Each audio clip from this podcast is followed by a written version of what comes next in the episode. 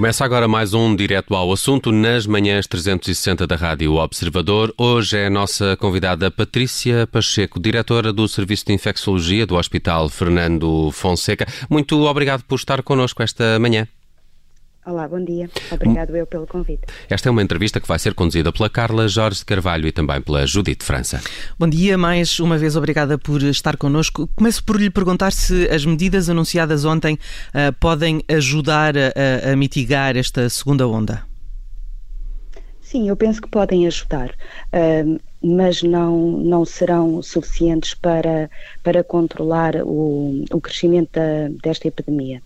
Há medidas que uh, o Gabinete de Crise da Ordem e, e, muitos, muitos profissionais desde, desde há bastante tempo advogam, que é o uso mais generalizado das máscaras, que apesar de tudo eu ando na rua e vejo que, que é, é, é, bem aceito pela população e grande parte da população também já está a fazê-lo. Um, há, outras, há outras medidas que eventualmente terão de vir a ser tomadas um, e, e, eu julgo que um, já foi abordado eh, a situação de, de, poder haver algumas medidas mais restritivas em áreas geográficas que estejam mais afetadas, mas até ao momento ainda não, mas, não há. Mas, mas parece-lhe que o caminho deve ser esse: é identificar zonas onde a situação está mais Sim. descontrolada Sim. e aí criar um, cercas sanitárias, como tivemos, por exemplo, na primeira fase. É por aí que advoga? Eu não diria cercas, cercas sanitárias. Uh, as cercas sanitárias é um conceito de isolar um determinado ponto do resto do país. Uh, não será isso. A questão é, nós temos uh, nesta infecção por SARS-CoV-2 e nesta epidemia padrões completamente diversos no país. E temos áreas que são muito afetadas e temos áreas pouco afetadas. Então é muito mais fácil quando surge um caso, por exemplo, uh, vamos falar de Beja ou de Nazaré ou qualquer outro ponto do país onde não haja uh, uma, uma infecção generalizada, é fácil seguir as cadeias de transmissão, é fácil uh, imediatamente conseguir-se reduzir o impacto naquela comunidade. A partir do momento em que a situação está totalmente disseminada, não existem cadeias de transmissão identificadas, o risco de progredir de uma forma explosiva é enorme. E isso está a acontecer acontece... nesta altura, Patrícia Pacheco, em, na, na, região de Lisboa e Val do Tejo e na região norte? É isso que estamos a assistir já, uma situação explosiva? Nós estamos a assistir a uma infecção uh, sem identificação de cadeias de transmissão em grande parte dos casos. Ou seja, há o risco de não se conseguir controlar esta situação na área da Grande Lisboa e na área do, do, do Grande Porto. Portanto, temos aqui duas uh, áreas uh, fundamentais em Portugal onde existe uh, uma eh, uma taxa de incidência e de prevalência desta infecção muitíssimo mais elevada, mas largamente mais elevada do que o resto do país. Depois, quando nós damos os dados do país e consideramos o país, incluindo Madeira, Açores, portanto, Portugal continental e ilhas, reduz-se a taxa hum, e parece que não, já é má, mas não é assim tão má. Agora, se formos analisar determinadas zonas, estamos uh, muito, muito para além daquilo que uh, será, seria, será possível de controlar. E como é que era possível Eu... evitar uh, esse crescimento de casos, esse, a falta de rastreamento também dos casos?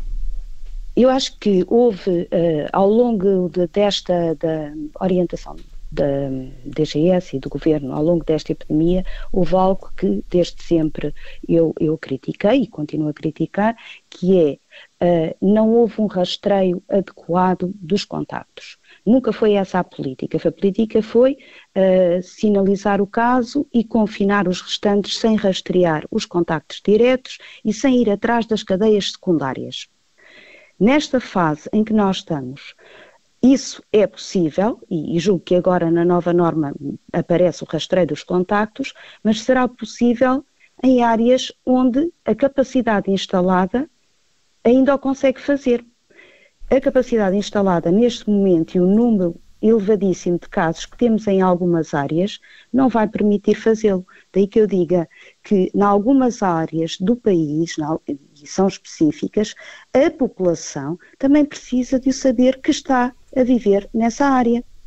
Porque uh, eu penso que há, há uma alguma dificuldade da parte de, de, do, do, governo de achar que isto pode estigmatizar determinada área do país. Estamos a então, falar do sistema de semáforos, para, para simplificar um pouco, e que ontem estamos, mesmo a Ministra estamos, da Saúde eh, estamos. disse que uh, criava esse risco, não era adepta dessa é. estratégia, porque Isso. criava o risco de estigmatização. Não é. concorda? Acha que era não, importante não identificar essas zonas? Não concordo, e isso é algo que muitos países da Europa que têm implementado.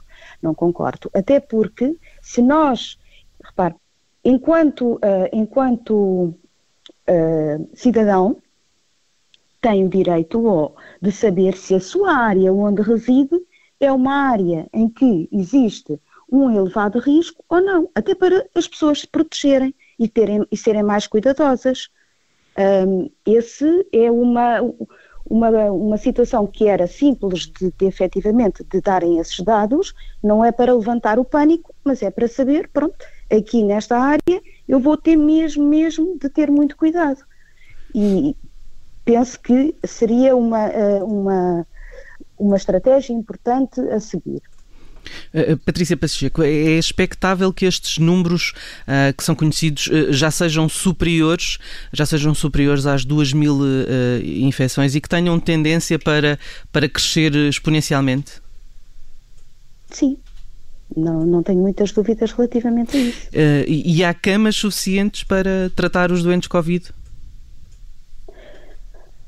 Não há, não há camas suficientes dentro da capacidade instalada do Serviço Nacional de Saúde ao momento atual para fazer face a um, um volume muito grande de doentes que surgem praticamente ao mesmo tempo. Repare que nós estamos desde o início, início de setembro em números crescentes de doentes internados, doentes com infecção por SARS-CoV-2, e, portanto, a capacidade dos hospitais tem vindo a ser um, suplantada até. Portanto, o número de camas dos hospitais estão a passar para as suas fases 2, alguns já numa fase 3 de contingência. Mas o que temos ouvido... Estamos no ouvido... início, estamos Sim. no início disto. É Mas... que não estamos a meio de novembro nem em dezembro. Estamos em outubro e, e a tendência, vivemos pelas curvas e podemos aprender, quer nos livros, quer naquilo que acontece nos outros países, que isto está ainda na fase inicial. Ainda não sabemos até onde é que, é que pode ir o, o número de infecções diárias e a pressão uh, está a aumentar. A resposta que temos uh, oficial do Ministério da Saúde é que uh, mesmo estes hospitais, como o caso do São João do Porto, que subiu o nível de contingência, há um funcionamento em rede e, portanto, há uma resposta regional. Isso está a acontecer? Eu não sei, eu não sei qual é que é a resposta regional no Porto. Não trabalho, não trabalho Com lá. certeza, com certeza. A sua uh, realidade é da Grande Lisboa. Aqui e sente que há essa capacidade? Não há, não há uma resposta regional. Há uma ajuda pontual e que é sempre nominal. Sempre. Portanto, precisamos de vagas hoje, telefonamos, pedimos e os hospitais, na medida das suas capacidades, cooperam na transferência de um, dois doentes, três doentes. Não é uma resposta em rede organizada e coordenada. E desde há bastante tempo que uh, temos apelado para que seja criado esta resposta num sistema quase como, um sistema de em tempo de real, que no fundo como o, o INEM tem ou o CODU tem, em que vai alocando de acordo com as capacidades instaladas de cada hospital, assim vai distribuindo os doentes, não é? Nos serviços de urgência, isto é uma, uma situação que, que acontece no, no geral, mas não em relação aos doentes Covid. Aí não existe nenhuma coordenação. Mas porquê, tenho... porquê Patrícia Pacheco? Eh, quer dizer, parecia-me mais óbvio que houve, numa altura de pandemia. interesse do governo de fazer isso. Nunca houve interesse de fazer isso. Não cabe a cada hospital arranjar essa resposta coordenada, não é? Isto tem que vir de, de, da ARS, do, do, da, da, do Ministério da Saúde, a criação dessa resposta. Portanto, e nunca o fez. Aliás, foram propostas reuniões para uh, reuniões de trabalho para avançar com esta proposta. Eu até fui uh, convocada uh, nominalmente para estar presente nesse grupo e nunca aconteceu nenhuma. Patrícia Pacheco, o, o que está a dizer é absolutamente contra aquilo que a Ministra da Saúde tem dito. Pois, mas há uma realidade, eu disse isto ontem e volto a dizer, porque há um universo paralelo que vivemos todos uh, com os mesmos números e no mesmo país, mas realmente uh, quem está no terreno não vive a mesma realidade que vive a Ministra da Saúde. A Ministra da Saúde não está, eh, não está no terreno e não tem consciência do que está a acontecer no terreno? Eventualmente, porque sabe, uh, uma coisa é nós vermos os números e analisarmos os números numa tabela de Excel e vermos as tendências dos números, mas os números não nos dizem tudo. É preciso perceber o que é que está por trás destes números e qual é que é a realidade dos hospitais, a realidade dos centros de saúde, como, como é que os profissionais estão a trabalhar, qual é a pressão que estão a sentir e que dificuldades têm. Nós, quando falamos, eu acho isto extraordinário, que é temos vindo a alertar o Gabinete de Crise da Ordem dos Médicos, os bastonários, vários bastonários, uma carta assinada por seis bastonários, uh, o, ex-diretores gerais da saúde, várias personalidades de grande relevo na medicina portuguesa, o, o, Sindicato Independente dos Médicos, o, os profissionais, eu tenho lido artigos de várias pessoas, profissionais uh, dos centros de saúde do, do, da, uh, da saúde pública. Toda a gente está a alertar. E a única pessoa que não está a olhar para isto é a senhora ministra que desvaloriza tudo, contraria sempre cada declaração como se nós fôssemos fosse uma quase uma perseguição à senhora ministra, não é? São alertas que vêm da angústia de quem está no terreno e percebe que a realidade é outra. Uh, Patrícia Pacheco, entendeu o que a Ministra uh, quis dizer ontem sobre a vontade de empurrar uh, a saúde Olha, privada para o Serviço dizer, Nacional de Saúde? Eu vou lhe dizer uma coisa. Eu sou médica do SNS, eu não tenho atividade privada. Nem nunca tive. Eu não, eu não faço privada noutro hospital, noutra. E eu sou médica do Serviço Nacional de Saúde. Uh, essa questão do empurrar, até acho que é. Um, uh, é a prova do desconhecimento. Porque se nós estamos a pedir para englobar na resposta nacional as, os privados e as entidades sociais, é porque percebemos que sozinhos não vamos conseguir. E enquanto e não é depois do barco afundar que vão então ver se vem o salva-vidas das boias do, do, das entidades privadas. A resposta tem que ser construída desde já. De forma e, e essa articulação, desculpe essa articulação já não existe? Já não existe essa, essa participação dos, dos grupos privados de saúde e do setor social quando é necessário?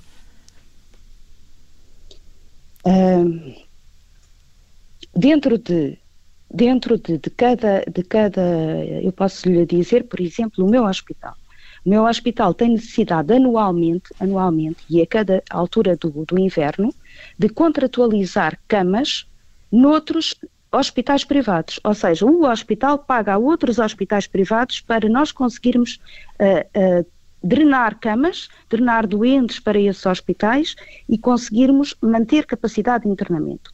Pronto. Isto é a contratualização que cada hospital que está em zonas mais, mais difíceis e que não tem capacidade ele próprio de, de fazer resposta ao habitual, já, já o implementa. No, meu, no caso do meu hospital, antecipando que isto iria acontecer mais cedo do que o tradicional da, da época da gripe, que é mais tarde, fez-se uma contratualização já de algumas camas noutra entidade privada onde, onde um, alguns doentes podem fazer o seu percurso terapêutico tal como dentro do SNS. Mas isto são respostas que não chegam. Isto são respostas que estão dependentes da cada administração hospitalar e da realidade pontual de cada hospital.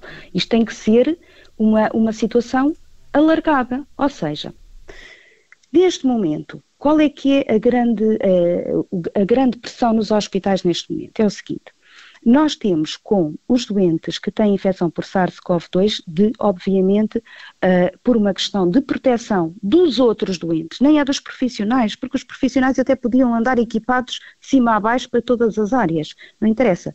É dos outros doentes. Quando nós separamos por áreas, estamos a separar os doentes que têm infecção daqueles que não têm para não contagiarmos e não criarmos cadeias de transmissão dentro do hospital e ser, e ser uma, uh, uma, uma situação, essa sim, essa sim, uh, de elevado risco. De elevado risco, e em Itália, no início deste, deste surto, foi o que se passou, e a grande mortalidade que aconteceu quando isto começa a, sair do controle, é exatamente dentro dos hospitais, dentro dos lares, que são aquelas eh, zonas onde a população está mais vulnerável.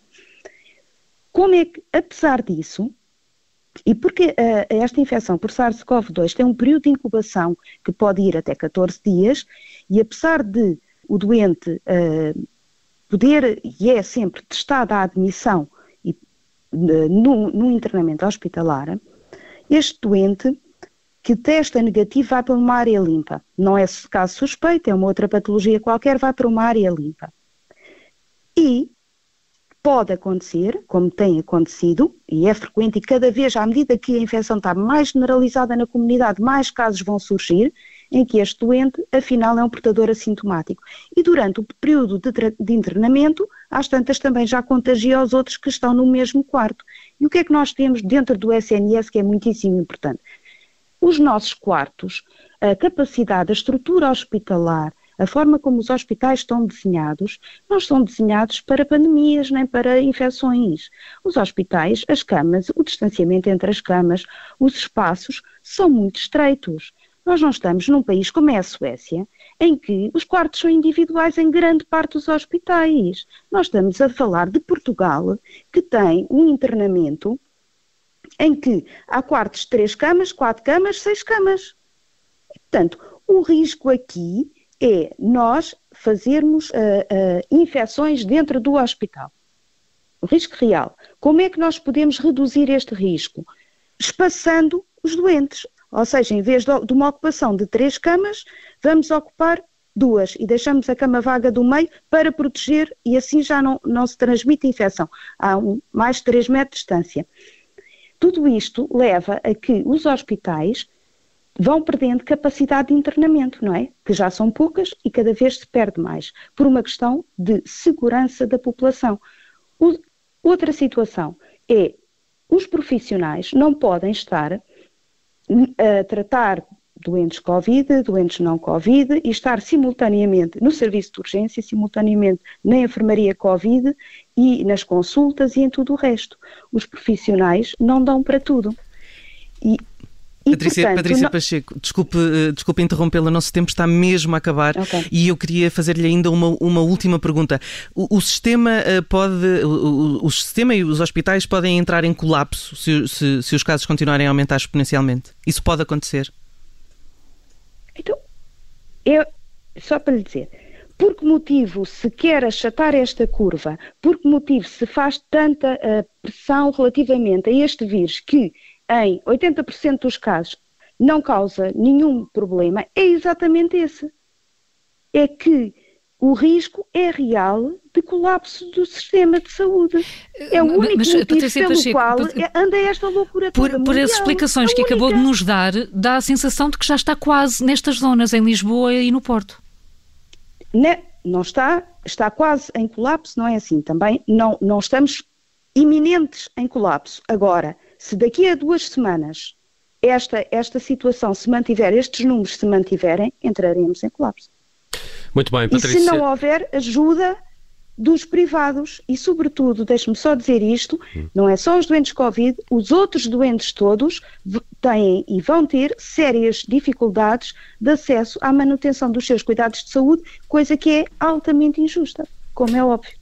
Muito bem, Patrícia Pacheco, diretora do Serviço de Infecciologia do Hospital Fernando Fonseca, nossa convidada hoje no Direto ao Assunto. Muito obrigado pelos seus esclarecimentos Obrigada. e bom dia. Adeus, bom dia.